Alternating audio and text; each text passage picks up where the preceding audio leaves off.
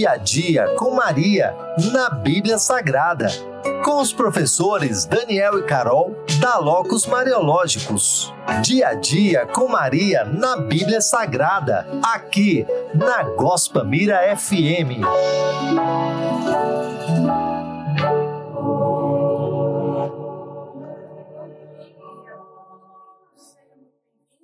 Muito bom dia! Seja muito bem-vindo e bem-vinda ao nosso programa Dia a Dia com Maria na Bíblia Sagrada. E hoje nós temos um tema que talvez não é de tanta lembrança de vocês, né? não é um texto que nós vemos normalmente, né? só em alguns dias da liturgia, mas acredito que vocês vão aproveitar bastante o dia de hoje. É verdade, é um tema, uma citação bíblica, aliás, Miqueias 5.2, que normalmente nem sequer conhecemos à memória, se bem se recordam, no início do nosso percurso, nós falamos de Gênesis 3.15, falamos de Isaías 7.14 e hoje vamos para Miqueias 5.2. Convido-vos a pegar na vossa Bíblia, ir ao Antigo Testamento, localizar onde está Miqueias e abrir no quinto capítulo. E se é a primeira vez que você está conosco nesse programa, que nós começamos, como o professor Daniel disse, há três semanas atrás, seja muito bem-vindo nós tratamos aqui da Sagrada Escritura, principalmente onde é que Maria se encontra na Sagrada Escritura. E aí você vai se perguntar se você não participou dos, duas, dos dois últimos programas. Mas Maria está no Antigo Testamento? Ela não está somente no Novo Testamento? Exatamente. E aí, qual a nossa resposta? Ora bem, Maria está prefigurada no Antigo Testamento e não somos nós que dizemos isto, são os próprios autores do Novo Testamento que ao olhar para Maria lá atrás, eles mesmos veem no Antigo Testamento uma série de passagens bíblicas que eles mesmos utilizaram para poder falar de Maria e do nascimento de Jesus. E nós né, temos o costume é, de trazer para vocês algumas traduções, né, não só as traduções do nosso português, mas as traduções do original. Mas antes de nós começarmos o nosso programa, vamos fazer, como nós temos costume também aqui a Gosta Mira, de começar como Deus quer, rezando e invocando a presença de Deus no meio de nós. Em nome do Pai, do Filho e do Espírito Santo. Amém.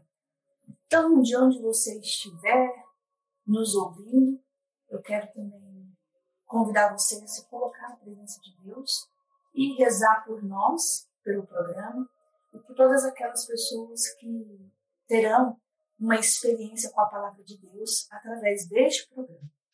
Então, rezemos uma Ave Maria por todos nós e por vocês, e aqueles que Deus ainda necessita chamar para essa vocação bíblica, para essa vocação mariana. Ave Maria, cheia de graça, o Senhor é convosco. Bendita sois vós entre as mulheres. Bendito é o fruto do vosso ventre, Jesus. Santa Maria, Mãe de Deus, rogai por nós, pecadores, agora e na hora da nossa morte. Amém. Amém. Em nome do Pai, do Filho e do Espírito Santo. Amém. Amém. Então, como eu disse, nós trazemos para vocês alguns textos é, perdão, algumas traduções do texto, né, da, do versículo ou da perícope que nós tratamos no programa. E como a perícope de hoje, o versículo de hoje, está em Miqueias, capítulo 5, versículos 2 e 3. Eu vou ler para vocês três textos, três traduções. O texto chamado texto massorético, o texto da tradução dos 70 e o texto em português. Que seria esse texto massorético? Como nós estamos, nós estamos em Miqueias, estamos no Antigo Testamento, e o original do Antigo Testamento não é o grego, mas é o hebraico. Então, nós vamos ler o texto no hebraico, o texto no grego e o texto em português. O texto no hebraico. E tu, Belém, Éfrata, pequena entre os milhares de Judá, de ti me sairá aquele que há de ser governante em Israel, e cujas origens são desde os tempos antigos, desde os dias da eternidade. Desde então, você tem sido o pastor do meu povo de Israel e você será o líder sobre Israel. E agora nós vamos para a tradução dos 70, que é a tradução do hebraico para o grego. E tu, Belém, casa de Éfrata, pequena demais para estar entre os milhares de Judá, de ti sairá aquele que governará em Israel, e as suas saídas são desde os tempos antigos, desde os dias da eternidade. E antes de subir, Saul, filho de Quis, ao governo de Israel, tu já eras o líder no meio de Israel, e o Senhor te fez rei sobre Israel. E por fim, vamos agora para o texto no original de Mateus, capítulo 2, versículo 6, que cita Miqueias. E tu, Belém, terra de Judá, de forma alguma és a menor entre os principados de Judá, porque de ti sairá um líder que apacentará o meu povo, Israel. Muito bem, então nós vimos como Mateus vai ler Miqueias 5.1, vai ler 2 Samuel 5.2 e quando formula o versículo Mateus 2.6, ele funde os dois textos, aproveitando ou fundamentando-se em passagens de Miqueias, seja na tradução grega do Antigo Testamento, como no original texto hebraico, chamado texto massorético. Oh, Daniel, mas por que que nós devemos saber tudo isto? Porque quando nós lemos, sobretudo no Natal, acerca, aliás, na Epifania, acerca da visita dos magos, em Mateus 2, 1, 6, todos nós nos recordamos que os magos, eh, aliás, vou, vou ler o texto, eh, no entanto, tendo, nas, tendo nascido Jesus em Belém da Judeia nos dias de Herodes, eis que magos do Oriente chegaram a Jerusalém, dizendo: Onde está o recém-nascido rei dos judeus? Vimos a sua estrela no Oriente e viemos adorá-lo. Ouvindo isso, o rei Herodes ficou perturbado e toda a Jerusalém com ele. E reunindo todos os principais sacerdotes e escribas do povo, perguntava-lhes onde o rei deveria nascer, eles responderam: Em Belém da Judeia, pois assim está escrito pelo profeta. E tu, Belém, terra de Judá, de modo algum, és a menor entre os principados de Judá, porque de ti sairá o líder que governará o meu povo Israel. Então, o nosso contexto imediato é os magos à procura do rei dos judeus, vão para Jerusalém. Em Jerusalém é-lhes indicado que o profeta, falando de Miqueias, que o profeta indica, a profecia de Miqueias indica que o local de nascimento é Belém. E acrescentam, reparem como Mateus vai narrar e acrescenta que é de Belém que vai nascer o líder que governará o povo de Israel. Ora, quando nós olhamos para isto, nós, claro, nos apercebemos uh, diretamente que existe aqui um grande contraste. A insignificância de Belém e a grandeza do rei. Ora, eh, Belém ou Éfrata vamos colocar como sinónimos, não é? Uh, Belém Éfrata como duas formas de dizer o mesmo local, ainda que depois para a posteridade é o nome Belém que vai permanecer, e a situação, o contexto inicial da profecia de Miqueias fala de um cerco, Miqueias 4 fala de um cerco, depois fala do exílio e depois fala da libertação de Sião. Daniel, só um comentário que é interessante que quando nós ouvimos esse texto em Mateus, uh, uma coisa que normalmente nas homilias ou nas pregações, que os pregadores barra sacerdotes, é, eles enfocam bastante é o significado da palavra Belém, né, como casa do pão, etc. Sim. E nós quase não ouvimos tratar das diferenças entre o texto de Miqueias, de fato, uhum. e agora a citação de Miqueias em Mateus. Né? Porque o que acontece é que em Miqueias, como você disse, nós temos ali um, uma diminuição né, de, dessa Belém, pequena demais entre os milhares de Judá, Isso. e agora nós temos em Mateus Tu, Belém, terra de Judá, de forma alguma és a menor entre os principados. Que é uma provocação. Que é uma provocação. Até porque, reparem que Mateus está em Jerusalém, portanto, que é o segundo reino, a segunda capital do reino de David. A primeira capital do reino é. Primeira capital do reino de David é Hebron. A segunda, durante seis anos, a segunda capital do reino é Jerusalém. Jerusalém, quando é invadida pelo rei Nabucodonosor em 486, depois do exílio, quando eles regressam novamente, continua a ser a capital do reino.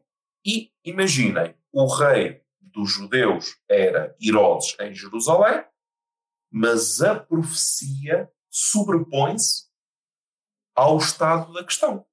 Jerusalém é a capital do rei dos judeus, pergunta ao rei dos judeus onde nasceu o rei dos judeus. Uhum. Mateus faz aqui uma provocação clara e ao utilizar Miqueias, ao utilizar Miqueias, ele está a falar da libertação de Sião.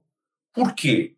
Porque o rei Messias esperado é aquele que vai inaugurar um tempo de justiça e paz. Ora, justiça com o rei Herodes não existe, paz com o rei Herodes tanto não existe, até porque eles estavam debaixo do Império Romano. Ora, na concepção tradicional do futuro Messias, o futuro Messias vinha de onde? Da descendência de David, um. Dois, ele era triunfante porque libertava o seu povo. Mas se vocês lerem Miqueias 4, e reparem a forma, a forma como uh, a forma como Mateus consegue pensar num contexto muito forte de provocação e de grande contraste entre Jesus e Herodes, em Miqueias 4, Sião é filha da horda, a Batgedude é reduzida a um conjunto de eh, investidas desesperadas para se manterem independentes. Esta casa de Sião é, é uma fortaleza humilhada. Ora, se esta casa de Sião é uma fortaleza humilhada, imaginem só que esta pequenina casa de Éfrata, no meio de toda esta humilhação, que fica sempre longe da palavra de Deus, longe dos mandamentos, longe da aliança, é exatamente neste contexto que surge o guia e o pastor do povo.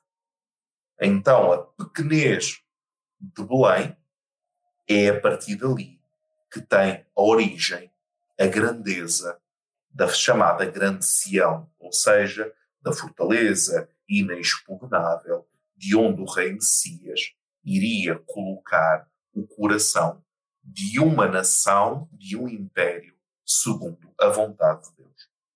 E também tem é, algo diferente aqui que eu queria te perguntar, porque no texto original de Miqueias, tanto no massorético, que é o hebraico, quanto no grego, é, nós temos essa especificação de Éfrata.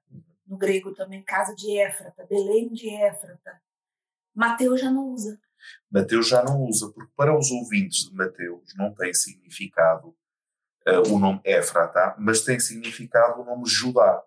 Uhum. E então, como é necessário fazer entender a mensagem, ao dizer que o Messias Davídico vem da tribo de Judá, o que ele está a dizer é: eis que exatamente o nome que vós conheceis, de Judá, É de lá que vem.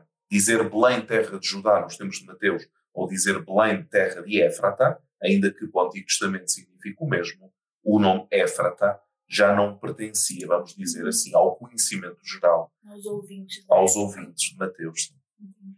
E então continua também com esta Belém, esta Belém de Judá, e, como eu vos dizia, quando David vai reinar, ele que vem de Belém, quando ele vai reinar, vai reinar em Hebron e depois vai reinar em Jerusalém. Ir a Jerusalém ao rei dos judeus perguntar, ao rei dos judeus Herodes, perguntar onde é que iria nascer o rei dos judeus, significa literalmente dizer alto. Uma nova dinastia está para nascer, segundo a profecia, que trará a paz ao povo de Israel. Alguém poderá dizer, mas então Mateus decide esconder vamos dizer assim, esconder as suas reais intenções no texto.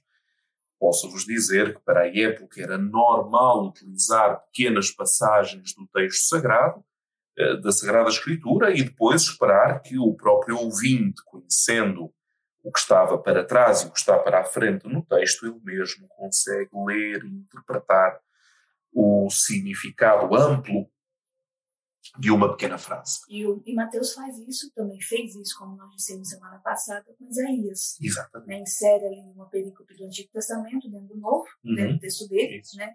E agora ele repete. E agora ele... Mudando um pouco ainda. Né? Mudando né? um pouco, mudando um pouco. E, e, depois ele também, para além de dizer a origem, portanto, do novo David, do novo reino, segundo os desígnios de Deus, ele também ainda acrescenta 2 Samuel 5.2 e 1 Crónicas 11.2, eh, ainda acrescenta tudo isso para quê? Para dizer que tu apacentarás o meu povo Israel que, e, e será contigo o governante de Israel. O que é que ele quer dizer com isto?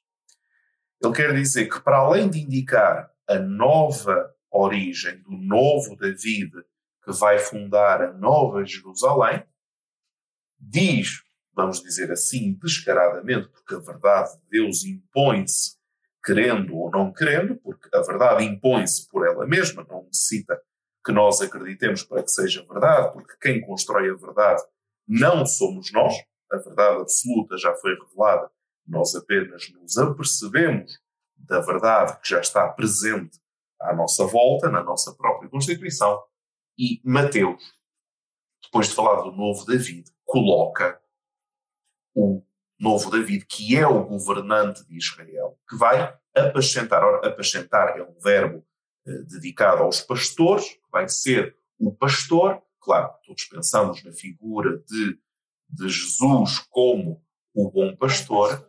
Então, reparem, vamos ver depois em Lucas a ligação que isto tem com os pastores. Para agora, aquilo que nos oferece a dizer é apenas que os magos não são judeus, vamos dizer, são estrangeiros gentios, portanto pagãos, que professam a fé hebraica, eles de fora vão anunciar aos de dentro que vêm à procura do governante, do pastor, de Deus. De Deus porquê? Porque eles dizem que viemos adorá-lo, ou seja, eles reconhecem a divindade do nosso Senhor Jesus Cristo. Um. Eles reconhecem nessa divindade do nosso Senhor Jesus Cristo que os próprios de dentro também a devem reconhecer. E eles mesmos devem se recordar da profecia de Miqueias para dizer onde é que ele está. E são os de dentro, os escribas, os príncipes, os sacerdotes, o rei Herodes, portanto, a Jerusalém, vamos dizer assim, no sentido mais teocrático do termo, é a Jerusalém que vai dizer aos magos a profecia. E ao dizer aos magos a profecia, justamente, estão a trabalhar contra eles mesmos. Estão a dizer: nós não somos de facto os governantes queridos por Deus para esta nação. Virá outro. Né? Virá outro. E virá outro segundo os desígnios de Deus. Então, a perspectiva nacionalista de um povo com uma descendência de sangue, etc., etc., abre-se em direção a uma perspectiva universal não pelo sangue, mas pelo Espírito, que depois se vai ligar ao Pentecostes, se vai ligar ao batismo, muito mais tarde. Claro que no meio disto tudo, o senhor ouvinte deve estar a perguntar ao Daniel, muito bem, a aula de história do Antigo Testamento ótima, claro que toda a Jerusalém de facto sabe da profecia e ao mesmo tempo rejeita, e tanto é que vão depois matar Jesus, rejeita o verdadeiro rei dos judeus. O que é que isso tem a ver com Nossa Senhora? Porque o programa chama-se Dia a Dia com Maria na Bíblia Sagrada. Aqui eu vou-vos convidar a ler João 7, 42, que diz que Não diz a Escritura que o Cristo virá da linhagem de Davi e de Belém, a vila de Davi? Ora, aqui reparem como, reparem como nós olhamos para isto e dizemos, calma, então não é apenas Mateus que fala acerca da origem de Jesus, portanto, descendente de David, não, não é apenas Mateus. João também fala. Ora, Mateus e João a citarem Miqueias, diretamente tem a ver com Cristo e indiretamente com a Virgem. Claro que alguém poderia dizer, pois ele está a falar de Sião e da Sião que falha, então a nova Sião vai ser a Virgem obediente aos desígnios de Deus. É verdade, mas se nós continuarmos a ler Miqueias, vai falar sobre aquela que deve dar à luz, dará à luz, ou seja, a mãe do Messias. Então, numa leitura ainda maior, vamos agora para Lucas, nós vamos ver que Lucas vai incrivelmente amplificar a partir de Miqueias 5, de 1 a 4, Lucas em 2, 4, 2, 6 a 7, 2, 8 a 9 e 2, 14, vai pegar em Miqueias e vai abrir com uma série de consequências. Isto é, Lucas descreve parte do nascimento do nosso Senhor Jesus Cristo, depois da Anunciação, da Anunciação a Zacarias para João Batista, a Nossa Senhora para Jesus, depois da visitação, quando, e depois do Magnificat, em Lucas, todos nós conhecemos, quando fala sobre o nascimento de Cristo, é magnífico como ele olha para Miqueias. Vamos ouvir Miqueias 5, de 1 a 4. E tu, Belém, de Éfrata, assim pequena para ser capital de Judá, até ao tempo no qual dará a luz aquela que deve dar a luz. Ele estará lá e apacentará com a força do Senhor, com a glória do nome do Senhor seu Deus tal será a paz. Vamos ouvir agora Lucas. Lucas 2. Também José subiu até a Judéia e a cidade de Davi, chamada Belém. Se cumpriram para ela os dias do parto e deu à luz o seu filho primogênito. E estavam naquela região pastores e a glória do Senhor os envolveu em luz e paz na terra. Então agora vou sugerir a quem nos estiver a ouvir, que tiver a oportunidade, de criarem uma pequena tabela e escreverem de um lado Miqueias 5.1, escreverem o texto, depois Miqueias 5.2, Miqueias 5.3 e Miqueias 5.4. Do outro lado da tabela, a Miqueias 5.1 corresponde Lucas 2.4, a Miqueias 5.2 corresponde Lucas 2, de 6 a 7, a Miqueias 5.3 corresponde Lucas 2, de 8 a 9, e a Miqueias 5.4 corresponde Lucas 2, 14. E nós agora vamos ver como uma parte e outra parte se vai concentrar. Em Lucas, em Miqueias 5.1, nós dissemos, e tu, Belém de Éfrata, assim pequena para ser a capital de Judá. Do outro lado, Lucas 2.4, vai dizer: também José subiu até à Judeia e à cidade de David, chamada Belém. Isto é, eles estão a repetir os passos de Davi. Depois, em Miqueias 5.2, até ao tempo no qual dará à luz aquela que deve dar à luz, Lucas 2.6.7, se cumpriram para ela os dias do parto e deu à luz o seu filho primogênito. Ora, aqui, claramente, se cumpriram para ela, estamos a falar de Maria como é natural, se cumpriram os dias do parto e deu à luz o seu filho primogênito. Ora, eh, o seu filho primogênito, ou seja, o, primeiro, o seu primeiro filho, no Novo Testamento, primogênito significa unigênito, ou seja, o primeiro filho também é o único filho. Estamos aqui numa afirmação da perpétua virgindade de Maria. E Maria, dando à luz, dá à luz quem? Justamente o novo David, o novo David, a descendência de David, pelo seu matrimónio com José, por um lado.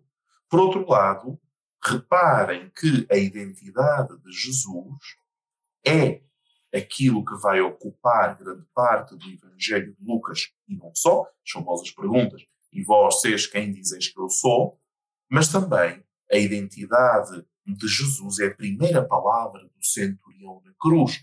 Verdadeiramente, este era o Filho de Deus.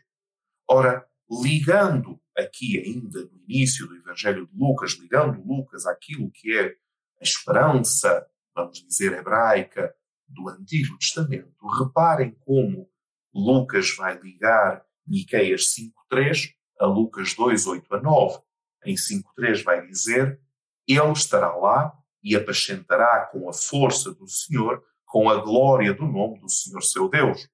Justamente, Lucas 2, 8 a 9, vai dizer: E a glória do Senhor, e estavam naquela região pastores, ou seja, aqueles que apacentam, e a glória do Senhor os envolveu em luz. Então, a figura dos pastores, às vezes um pouco romantizado, na minha opinião, um pouco mais durante o Natal, a figura dos pastores evoca aquele que apacentará. E a glória de Jesus, a glória de Deus do Antigo Testamento, que, glória, que agora é a glória do Jesus que nasce, envolve os pastores para que eles possam apacentar, segundo Miqueias, com a força do Senhor. O que é a força do Senhor? Justamente é o Espírito Santo. E estes pastores são, segundo a patrística, a prefiguração dos pastores futuros que vão, junto da mãe, conhecer o Filho unigênito de Deus, de forma a que aquela presença da glória os possa envolver. E qual é a consequência de tudo isto? Miqueias 5.4. E tal será a paz. Lucas 2.14. E paz na terra. Então, aquela promessa lá atrás que nós ouvíamos de Miqueias, aquele contexto de Miqueias 4 e de Miqueias 5, de que a paz reinaria sobre a terra, é agora encontrada no Filho de Maria, que é a nossa paz. É isso. E se nós pudermos resumir, então, tratamos hoje de Miqueias 5, 2, que está, primeiramente, né, citado por São Mateus, agora não mais diminuindo Belém, mas elevando Belém, como a terra que receberá aquele que é o descendente de Davi, o prometido, para que reine segundo a glória do Senhor e que traga paz ao mundo.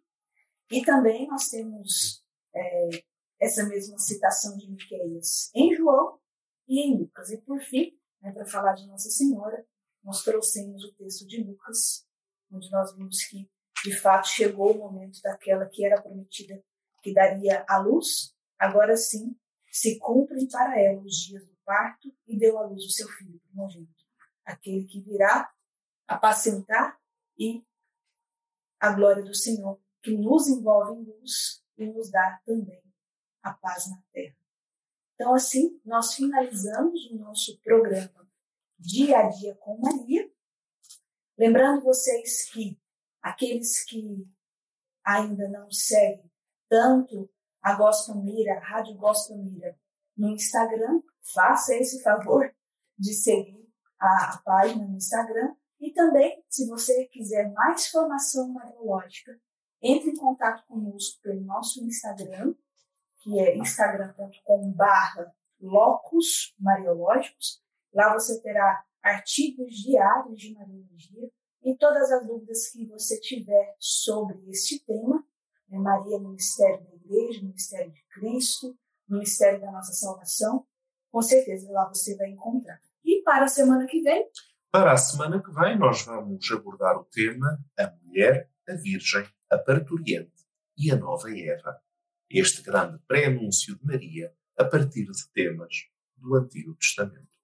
Isso, então fica aqui o nosso convite para a próxima quarta, às 10 horas da manhã, com a graça de Deus. Nós vamos nos ver no dia 31 de janeiro. Exatamente. E Dito isto, até lá. Se Deus quiser. Se Deus quiser. Tchau. Deus.